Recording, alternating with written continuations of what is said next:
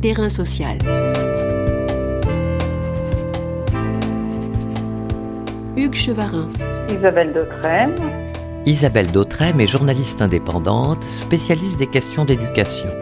Avec le dessinateur Bast, elle signe aux éditions Futuropolis le scénario d'une bande dessinée, 17 piges, récit d'une année en prison. Depuis 2004, en France et la loi Perben II, le recours à la prison pour les mineurs n'a cessé d'augmenter. Un nouveau code pénal, depuis septembre 2021, remplace l'ordonnance de 1945 sur la justice des mineurs.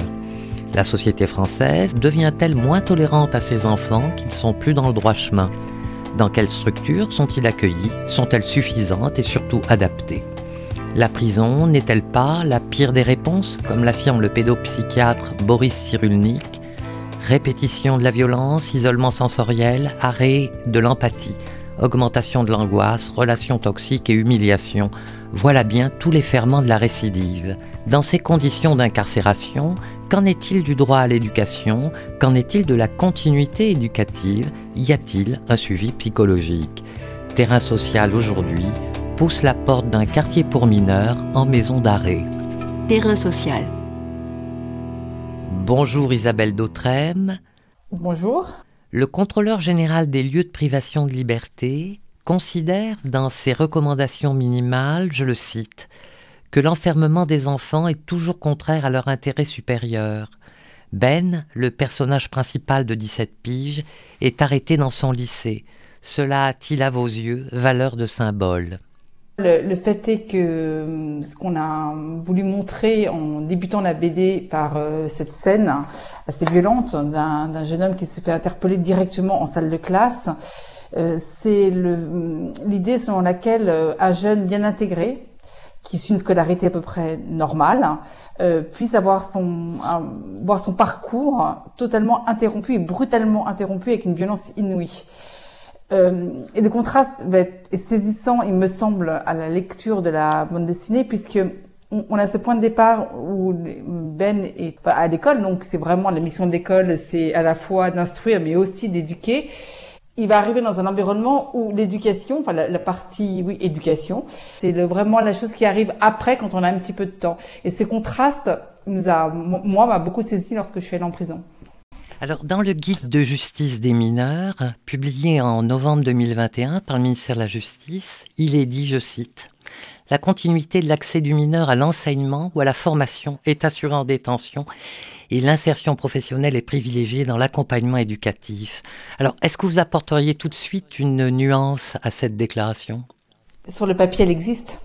Il y a cette volonté d'assurer une continuation de la, en tout cas de l'école pour les mineurs, ça c'est certain, ça existe dans tous les établissements euh, pour mineurs ou les quartiers pour mineurs de, de maisons d'arrêt. Il existe un dispositif qui vise à faire l'école en prison. Sauf qu'en réalité, dans la mise en pratique, comme souvent, c'est beaucoup plus difficile. D'abord, le nombre d'heures prévues, par exemple, de scolarité est moins de la moitié de ce que l'horaire réglementaire en collège. C'est quand même difficile d'assurer une continuité avec euh, moitié moins d'heures. Comme je le disais tout à l'heure, c'est que l'éducatif passe après. Donc il y a toujours un tas de raisons pour que un détenu ne descende pas finalement à l'école. Il, il, y a beaucoup d'entraves hein à la poursuite d'études de, enfin, en tout cas d'une scolarité à peu près normale. À cela s'ajoute le fait que les élèves passent un petit test à l'entrée euh, en détention pour mesurer le niveau, mais euh, dans la réalité, c'est absolument impossible de faire des groupes de niveau. Donc les enseignants sont vraiment plein de bonne volonté, font ce qu'ils peuvent avec les moyens qui sont les leurs, mais, euh, mais ils voient un élève un jour sur trois. Enfin, c'est vraiment extrêmement compliqué d'assurer cette continuité en milieu scolaire, en milieu pénitentiaire, pardon. Est-ce qu'il faut faire une différence entre les centres éducatifs fermés, les établissements pénitentiaires pour mineurs, et là, particulièrement dans la bande dessinée, le quartier pour mineurs, c'est-à-dire dans une prison normale? Alors c'est dans une maison d'arrêt. Hein. Donc effectivement, euh, il y, a ces trois dispositifs qui sont un petit peu différents. Le, quartier pour mineurs des maisons d'arrêt, il faut quand même savoir que c'est là que sont incarcérés 75% des euh, jeunes détenus incarcérés.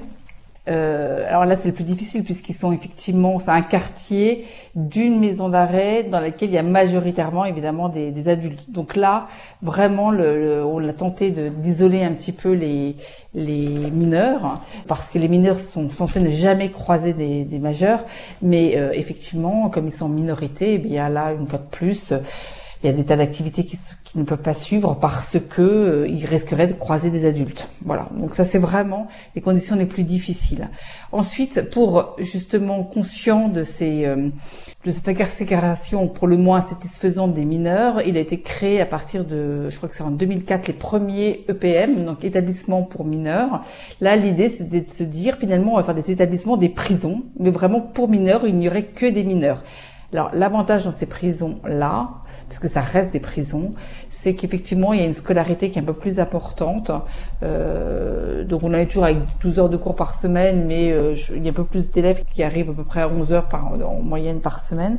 Il y a beaucoup plus d'activités, même trop. Au début, euh, au début, lors de la création, les jeunes détenus se plaignaient d'une suractivité. Il fallait les occuper pour éviter de qu'ils se bagarrent, enfin pour éviter la violence. Et puis les, les CEF, donc les centres éducatifs fermés, qui là ne sont pas des prisons. À l'intérieur, il y a, ce sont des, des éducateurs. À l'origine, c'était pareil. Hein, c'est dans les années 2000 avec la loi Perben hein, qui a vraiment durci les conditions, euh, les, les, mesures euh, vis-à-vis de la jeunesse considérée comme délinquante.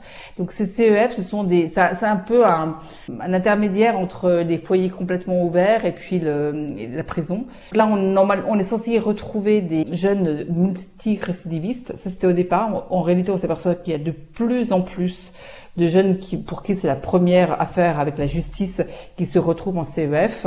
Censément, c'est, c'est pas la prison. Les jeunes ne sont pas détenus, même si effectivement, dans la réalité, euh, c'est quand même des milieux extrêmement durs pour, pour ces jeunes.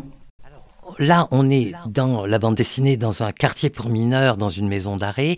Alors, à quelles difficultés sont confrontées les personnels socio-éducatifs dont on aperçoit le ras-le-bol dans 17 piges? Historiquement, il n'y avait pas d'éducateurs euh, dans les prisons je crois que c'est en 2002, euh, une fois de plus, on a décidé de, de permettre à, des, même on l'a, on l'a contraint, la PJJ, donc la, la protection pour la jeunesse, de, d'intervenir dans les prisons. Euh, l'idée, c'était un peu d'adoucir finalement les conditions de détention, mais en permettant à des éducateurs de suivre euh, ces jeunes, de, de mettre en place ou de poursuivre le travail éducatif qui avait pu être fait en amont. Mais en réalité, ces, ces personnels ont toujours été contre ça parce qu'ils considèrent que éduquer en milieu fermé, c'est un oxymore, c'est impossible. Donc ça a même cautionné quelque part des décisions de justice qui pourraient être différentes s'il n'y avait pas cette idée que finalement il y a des éducateurs, donc c'est pas si terrible la prison, ils, vont quand même être un peu maternés, ces jeunes détenus, et, et donc ça, ça pose vraiment question pour les éducateurs. Alors, il y a aussi euh, il y a la question des éducateurs, mais il y a aussi le rapport des enfants détenus, des mineurs détenus, au personnel de surveillance de la prison et on sent la violence tout à fait considérable qui existe entre ces personnes et aussi peut-être la très grande solitude du mineur. Alors, c'est deux populations, les, les, détenus et les surveillants, deux populations très grande souffrance qui se rencontrent. Parce, donc, les, les, jeunes, évidemment, ce sont des enfants. Il faut ne jamais oublier que ce sont des enfants. C'est-à-dire que vraiment, euh, même à 17 ans, ce sont des enfants. Et donc, les enfants qui sont extrêmement angoissés, qui sont perdus, même ceux qui jouent des gros durs, des, des caïds qui ont l'habitude de la prison, ça reste une épreuve extrêmement douloureuse. À un moment où on se construit, euh, on est l'adolescence, c'est une période fragile. Donc vous avez cette fragilité des adolescents qui se retrouvent, euh, alors qu'à l'adolescence on est censé être libre, aller dehors, etc. Là ils se retrouvent dans un milieu très contraint, ils bougent très peu. Donc même physiquement, ils bougent très peu, ils mangent très peu. Hein. Physiquement, c'est difficile à supporter. Et en face, vous avez des, des, des, des surveillants qui eux-mêmes ont des conditions de travail extrêmement difficiles, qui sont soumis à une agressivité, une violence permanente. Les quartiers pour mineurs, c'est vraiment des poudrières, c'est et qui sont souvent peu ou pas formés. Donc il y a cette confrontation entre ces deux souffrances qui fait des étincelles. Alors il y en a certains, et c'est loin d'être la majorité, qui le font intentionnellement, mais je pense qu'il y a un ras-le-bol de, des conditions de travail. Alors parmi les surveillants, certains font preuve d'une très grande bienveillance. A quand même une très grande diversité euh, parmi les, les surveillants. Mais euh, il faut quand même réaliser que c'est quand même des personnels qui passent leur journée fermée. Alors vous êtes allé évidemment en prison, vous avez euh, vous-même recueilli une grande partie de ces témoignages. Comment vous avez vécu ce, ce, ce travail? Quelle, est, quelle a été votre démarche? J'ai commencé par un reportage dans, à l'école, à Fleury-Mérogis, mais vraiment à l'école.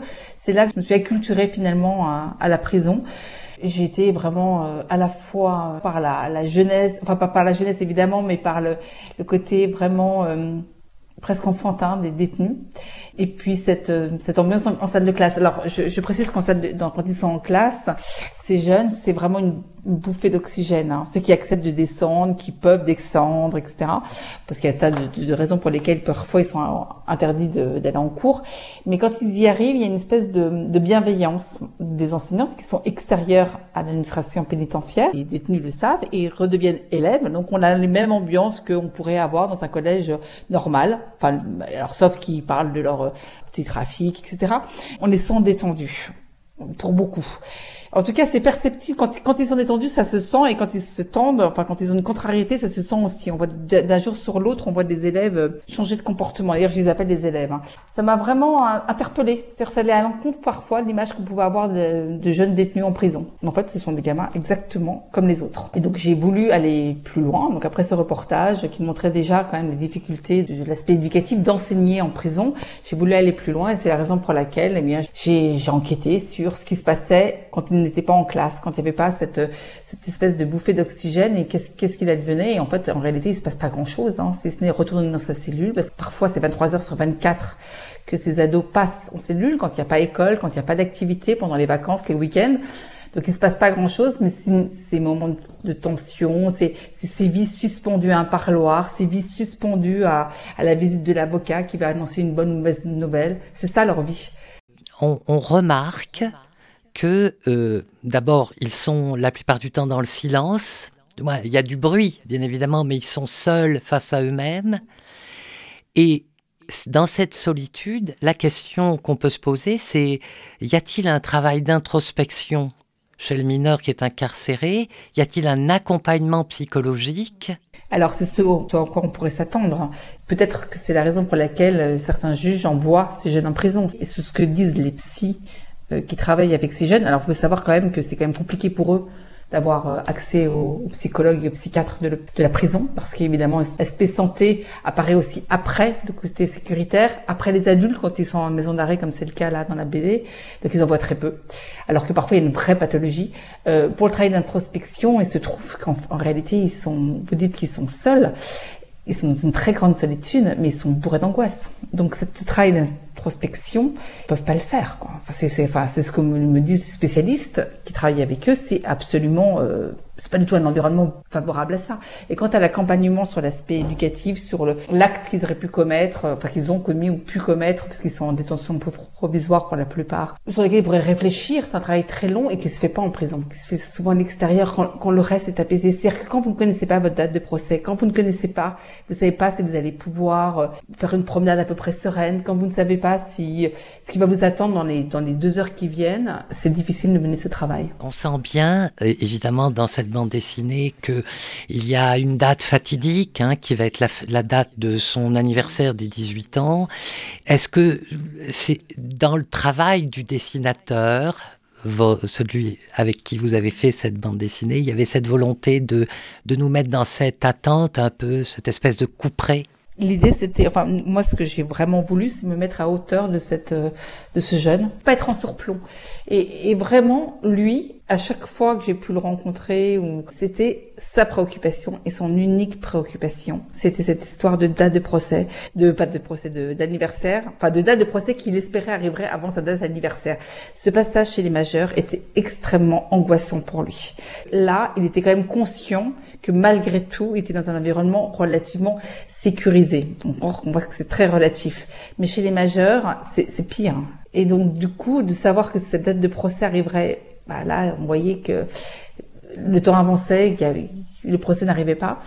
C'était quelque chose qui l'obsédait. Et donc là, à chaque fois, avec un lâcher prise en fait. C'est-à-dire que il y, a cette idée, qui est, mais qu'on retrouve chez tous, c'est-à-dire quelque part, ça y est, leur vie est terminée. Ils ne pourront plus vivre la vie dont ils pouvaient avoir rêvé avant parce qu'il y aura ce marqueur au fer rouge du passage en prison.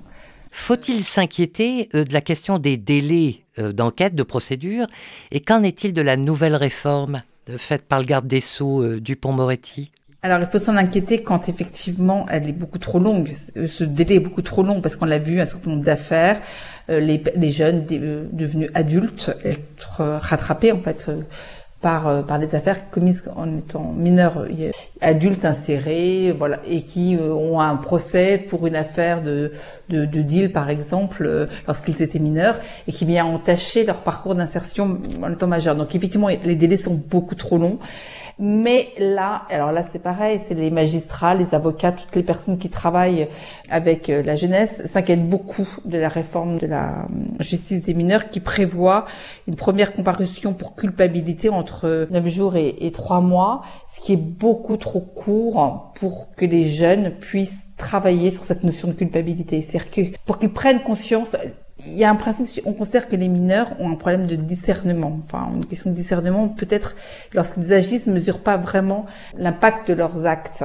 Et donc, il y a un travail à mener avec eux là-dessus. Et ce délai de 9 jours à 3 mois est beaucoup trop court et jugé beaucoup trop court. Par ailleurs, il existe un certain nombre d'exceptions. donc, normalement, pardon, je reviens en arrière, simplement sur la, sur la, la réforme. Donc, il y a ce premier, premier jugement de culpabilité entre 9 jours et 3 mois, puis euh, dans, entre les 6, mois et un an, au niveau des dates, après ça la période, il y a là on va juger de la sanction. Et entre les deux, on regarde comment se comporte. Il y a, le juge peut décider de certain nombre de mesures éducatives. Bon bref, on regarde comment se comporte le, le jeune. Donc sur le principe, ça pourrait sembler pas mal. Donc on a déjà vu que le premier euh, jugement sur la culpabilité peut être problématique puisqu'il n'y a pas suffisamment de temps pour travailler sur cette notion de culpabilité. Et par ailleurs, il existe beaucoup d'exceptions qui autorisent le juge à faire une seule comparution pendant 9 jours et, et 3 mois. Ça veut dire que là, on se rapproche de la justice des majeurs de comparution immédiate. Pensez-vous pas qu'il faudrait faire disparaître les quartiers pour mineurs dans les maisons d'arrêt? Et si on doit effectivement incarcérer des mineurs, les mettre dans des structures euh, où il n'est vraiment aucun contact avec les majeurs? Alors c'était l'idée de la création des EPM, des établissements pour mineurs, qui étaient censés vider les quartiers pour mineurs de, des maisons d'arrêt. Euh, ça devait les remplacer. Parce qu'effectivement, même malgré ces défauts, c'est quand même mieux que dans que les quartiers pour mineurs de des maisons d'arrêt. Et en réalité, ben, ça ne s'est pas fait. Il y a toujours autant de mineurs dans les quartiers pour mineurs. Et puis on a rempli, on a rempli, on a euh, les, les, EPM, donc il y en a six hein, qui sont en activité.